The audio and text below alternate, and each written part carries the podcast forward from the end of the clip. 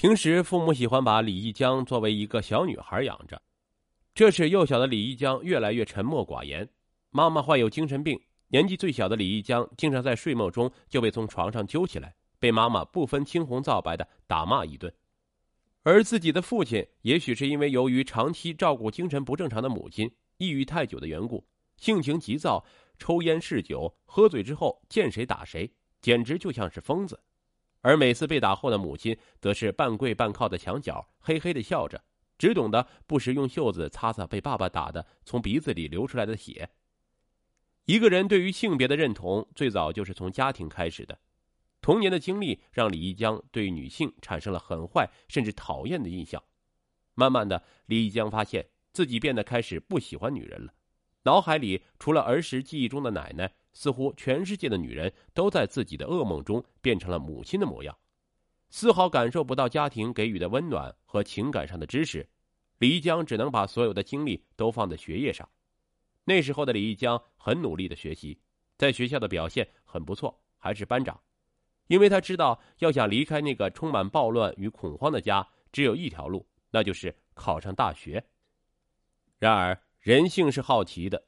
青春期的李一江依然逃不过那些莫名产生的情愫，只是李一江钟情对象并非是那些长相甜美的女孩子，而是自己的同班男同学程伟。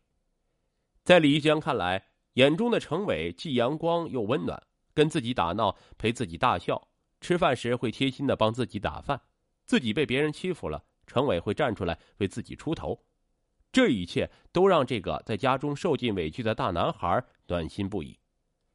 可就在李玉江向程伟表示自己喜欢他，想和他做朋友时，程伟竟然对他大加嘲讽，叫他二椅子，还时不时用手在他脸前指指点点，嘴里不停的在骂着。眼前的程伟那模样，就和李玉江的父亲教训他时是一模一样。李一江愤怒了，怒火一下子喷发出来，他不能忍受被自己的心上人这样羞辱，他决定要把程伟干掉。那天晚上风很大。苗圃里树影黑黑的，李一江疯狂的往程伟身上狠狠的扎刀，直到程伟倒在地上。那时的李一江心里是前所未有的痛快，没有一点恐惧。由于李一江平时在学校里表现的软弱和成绩优秀的好孩子人设，竟然所有人都没有怀疑过这个怯懦的大男孩。直到李一江完成高中学业，二零零零年，李一江如愿以优秀的成绩考上了大学，也离开了那个家。可是李一江发现逃离的快感并没有持续多久，因为目标一旦实现了，人也就没有了动力。在大学里，除了上课以外，李一江无事可做。他不喜欢运动，不喜欢下棋、打牌之类的活动，似乎自己什么爱好也都没有，所以和同学也玩不到一块儿。直到后来无聊的时候，李一江只能一个人去网吧上网。本来只是打游戏，可是无意间找到了一个叫“紫色男孩”的网站。看了里边的一些内容以后，李一江觉得一切都明朗了。他终于知道自己想要什么了。也就是从那时起，李一江天天上网，花销很大，但又不想打电话向家里要钱，因为他不想再听到父母那让人厌恶的声音，于是只好拼命去打工挣钱。李一江在两个餐厅连锁店里兼职，一个上早班，一个上晚班，一天十二小时几乎全部用来工作。刚开始还行。后来渐渐学习就感觉有点吃力了，就这样一学年下来，三门红灯，李一江退学了。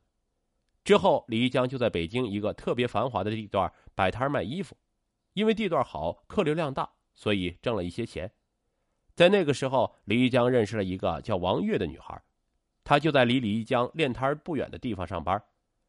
王月是服装店的导购员，对于服装很懂行。和李一江认识后。他常常主动陪李一江去批发市场，有他在，李一江往往能批到一些低价且流行的衣服，自然也卖得很好。下班后，王月就过来帮李一江卖衣服，有时收摊收得早，两人也一起去网吧。李一江当然还是对“紫色男孩”那样的网站沉迷不已，王月也看到了，但是他对李一江还是一如既往的好，他试图改变他。李一江对这个真诚的女孩子动心了。很快，王月便主动与李一江住在了一起。他们一起租了一套小小的平房。王月很勤快，手脚麻利，也挺会过日子，把房间收拾的是很温馨。由于两人钱不多，为了节约开销，两人一起睡在一张不算大的床上。可李一江却从没有主动碰过她。直到有一天晚上，王月主动把她的身体呈现在李一江的眼前，她很美，很丰满。在昏黄的灯光下，他热情的吻着她，挑逗她。一阵欲念直冲李一江的脑海，他主动回应着，直到被他压倒在床上。但倒下的一瞬间，突然李一江愤怒起来。因为他的脑海中突然浮现出小时候的画面，他就是常常这样被父母压倒、踢倒、推倒的。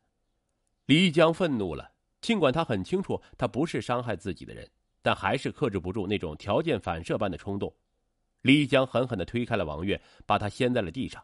王月脸上浮现出李一江脑海中母亲最常做出的那个惊呆的神色，蹲在地上缩作一团，眼睛里有怨恨，也有些屈辱。李一江一把揪起床上的被单，匆匆掩好自己的身体，又把衣服扔向他，冲他大喊大叫，俨然变成了他父亲从前的角色。就这样，两个人坐了一夜。那一夜，王月一直赤裸着身子。后来，两人还是和好了，还住在一起。王月仍然做些努力，可是无济于事。每次面对他的酮体，李一江都觉得自己根本不行。那时候，王月的心里很苦。李一江只能逃离，他很怕回去面对王月那充满期待的眼神，于是李一江天天泡网吧，有时候整宿都在网上，当然仍是那个紫色男孩。慢慢的，王月对李一江不再有期待，他只是不断的向他要钱，而李一江也比任何时候都更努力于工作，可仍是有点入不敷出，他的血汗都变成了他的衣裳与首饰。后来一个小雪天。李一江在街上撞见了王月，他挽着一个高大男孩的胳膊，有说有笑的。李一江明白，和他在一起，他从来没有这么开心过。李一江急忙躲在一个电线杆的后边，看着他们的身影越来越远。后来回到住的地方，王月和那个男孩正在看见李一江的一瞬间，王月有些怕，随手抓着一些衣服，拼命的掩盖自己的裸体，而那男的则一脸不屑的望着李一江。李一江一句话也没说，就在房间里走来走去，收拾自己的东西。之后，他为他们轻轻关上门，走进越下越大的雪里。他不知道王月什么时候有的男朋友，其实知不知道也无所谓。李一江把所有的东西全留给了他，也真心的希望他能过上幸福的日子。接下来的日子里，李一江没有任何改变，依然沉浸在紫色男孩的幻想中。直到二零零二年夏天的一个傍晚。空气中有点雾，天空中有点霾，还下着雨，大大的雨滴落在脸上，感觉到丝丝的冷意。这样的天气正好适合一个人漫无目的的闲逛。李一江叼着烟，无精打采的走着，根本没心情顾及路人，无意撞在刚从快餐店里出来的一名男子身上。李一江的烟从口中掉了下来，正好落在这名男子的手上，他很女性化的娇嗔了一声：“好烫。”就是他这一声“好烫”，把李江一下子吸引住了。他看着他，虽然半长的头发掩住了他的脸庞，但凭直觉，他揣测到他就是我要找的人。李江试探的拉过他那细细白白的手，问他疼不疼。他说有点，不过没关系。他看着李一江笑着，他们用眼神就沟通了彼此的心意。男子名叫雷雷，那年十月以后，他们就住到了一起。那年冬天有点冷。雷雷费力的用发潮的报纸点火炉，李一江和雷雷在炉火边紧紧的抱在一起。雷雷靠在李一江的肩膀上哭了，叫李一江江哥哥。难道这就是自己的真实情感？难道这就是紫色男孩的真谛？天很冷，李一江的心很暖。后来他们以体温来取暖，想来真是很奇怪。当李一江看见雷雷白嫩纤细的身躯与羞怯的表情。他觉得自己一下子变成了一个男子汉，所有的血全涌到了头上，近乎疯狂。雷雷被李一江紧紧箍在怀里，每个寒冷的夜里，他们都是这样取暖的。后来，李一江了解了雷雷的家庭与身世，原来他的情况和自己差不多，他是让人抱来的孩子。可是就在他被抱来不久，那家人又有了自己的儿子，他成了多余的。李一江越来越依恋这个同样身世的男孩。作为具有同一种感情却以不同方式表达不同对象的人，李一江的感情同样深刻而生动。就像他扭曲的仇恨一样，直到那个突然发生的悲剧。由于李义江经常会去一个同性恋常常聚会的迪厅，没想到那天他被四个禽兽给羞辱、侵犯、猥亵。回到住处的李义江痛哭失声，心里就像有尖刀在扎一样疼。他恨自己太傻，那种地方全是他妈的变态的地方，后悔怎么这么轻易的去相信别人。这件事儿对李义江的刺激。无疑是巨大的，使他觉得同性的友谊也不值得信赖，并萌动了报复杀人的动机。后来他决意要报复。那些天夜里，他起来磨了一把又快又亮的西班牙军刀。他开始精心计划、周密安排。从那以后，李义江天天晚上到那个迪厅和附近的三里屯酒吧、街上寻找这几个人。过了不久，李义江终于在三里屯酒吧街上发现了其中一个人。就一直跟踪到他的住处，找到了当时侵犯他的那处平房。后来，李江就设法从网上查找这个人。经过几天的艰苦查找，李江终于找到了对方，网名“收费奴”。收费奴要求发生关系要付给他八百元，李江同意了。两个人在网上约好后，地点选在了对方的家里，那是郊区的一片拆迁房，没几户人家。对方开始还说看李江眼熟。李江当时还真害怕了，马上开始随机应变，说这就是缘分，不停的上前讨好他，挑逗他，让他放松警惕。直到那人转身脱衣服时，李江举起了手里的钢刀，正中他的后心，他趴在地上哼哼了几声，没做什么反抗就死了。李江觉得这样未免太便宜了他，他要剁下他那让我感到痛苦的东西，便一脚把他踹翻过来，让他仰面朝天躺着。李江无法压抑内心的怒火，举刀向那里砍去。后来，他把他扔进了垃圾堆里。那片地方野狗很多。杀完人、阉割完那个死变态的李一江笑了，他扭曲的面孔在阳光下震颤着。第二个人是李一江在酒吧找到的，同样和那个男人混熟了以后，机会就来了，还是到他家里。他很好对付。李一江一进他的门，二话没说就把他捆了手脚。起初，他以为这是李一江的爱好，根本没当回事儿还使劲的配合着李一江。随后，李一江便把音响开得很大，开始折磨他，然后杀掉他，最后也同样把他那玩意儿割了下来。李一江只记得当时他叫的比杀猪还难听。接下来是第三个、第四个，他终于报仇了，他笑得无比开心。后来，李一江似乎从报复中找到了快感。杀的人便指向了同性恋群体中的不确定对象。系列凶杀案很快引起了北京警方的高度重视。根据警方掌握的情况，从2001年起的两年时间里，北京连续出现六起类似的杀人案，遇害者均为男性，年龄在二十岁到三十岁之间。作案地点有四起是在遇害人家中，另外两起是在男厕所里。警方从受害人死时的共同特征分析。发现一个惊人的事实，那就是全部受害人都是同性恋，凶手极有可能心理变态，将死者杀害后还会残忍的将对方的生殖器割掉。在进行了大量的调查后，警方发现受害人有一个共同的爱好，喜欢上不健康网站，去迪厅。警方经过大量的调查取证工作，顺藤摸瓜，最后确定了犯罪嫌疑人为李义江。二零零三年四月四日下午。警方在北京某小区将李义江抓获。被捕后，他坦白了杀害五名同性恋者的犯罪事实。二零零三年十月份，北京市人民检察院对李义江正式提起诉讼。十一月，李义江因犯谋杀罪被判处死刑，剥夺政治权利终身。二零零四年八月二十日上午，变态杀手李义江在北京市第一中级人民法院被押赴刑场执行枪决。这个曾以优异成绩从新疆考入北京重点大学的年轻人，由于家庭背景的不幸和自身的原因，两年内连杀六人。临行前，李义江的父母从新疆赶来见他。临行会见前，母亲服用了大量镇定剂。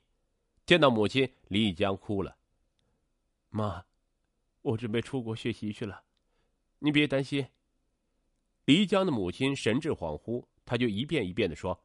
直到妈妈似懂非懂的点了头，李江还嘱咐父亲：“你以后对我妈好点她有病。他还显得特别懂事。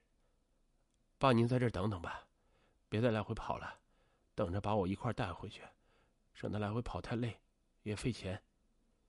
这个曾以优异成绩从新疆考入北京重点大学的年轻人，由于家庭背景的不幸和自身的原因，两年内连杀六人。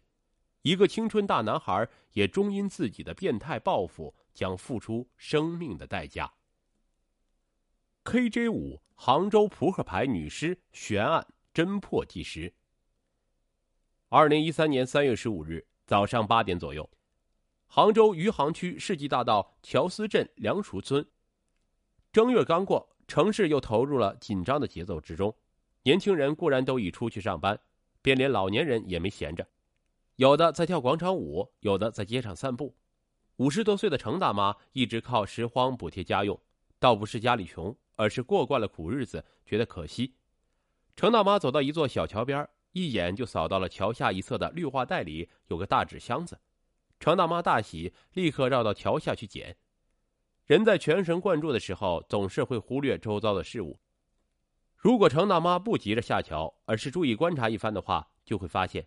刚才离他不远的桥面上，正有个年轻男子坐着抽烟，他似乎心事重重，满面愁容，地上已经有两三根烟头。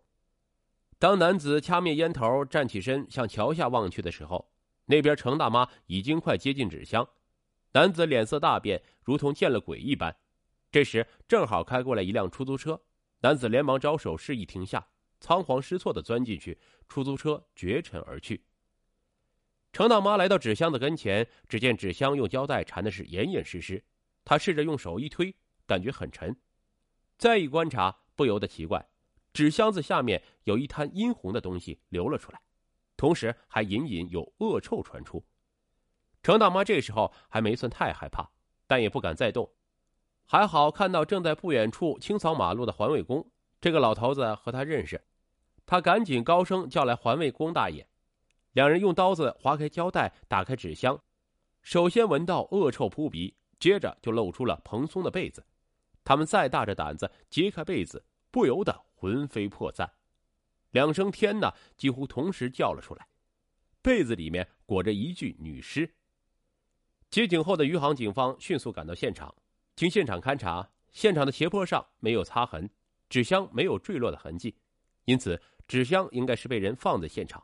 纸箱上封满了胶带，上面有品牌标识。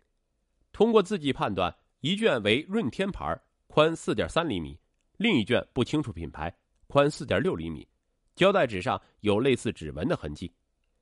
女尸为长发年轻女子，年龄二十五岁左右，身高一米五八，上身穿米色外套，下身穿黑色裤袜，没穿鞋子，长发有些凌乱，橘黄了，右手食指戴银白色戒指。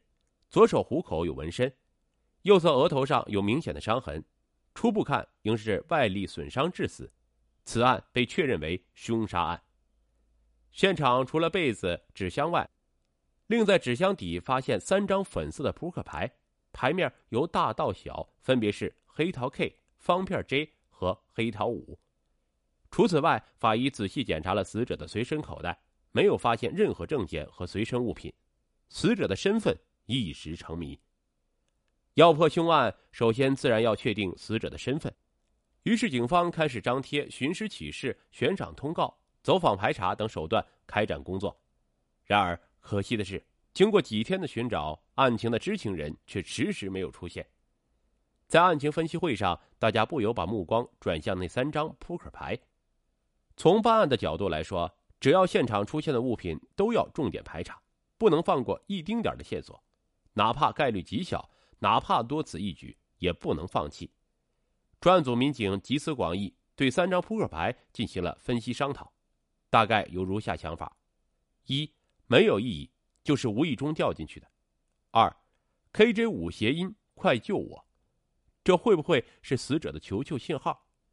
三，会不会是凶手故意留在纸箱里，学习国外影视剧中的高智商犯罪，向警方发起挑战呢？四牌能用来干嘛？当然是玩喽。三张牌能干嘛？当然是中国年轻人喜闻乐见的炸金花。五会不会是打麻将时的筹码呢？基于此，专案组一致认为，嫌疑人身处的环境中一定有扑克牌，因而又确定了三个新的侦查方向：辖区的棋牌室、外来务工人员、喜欢玩炸金花的人群、扑克牌的来源等。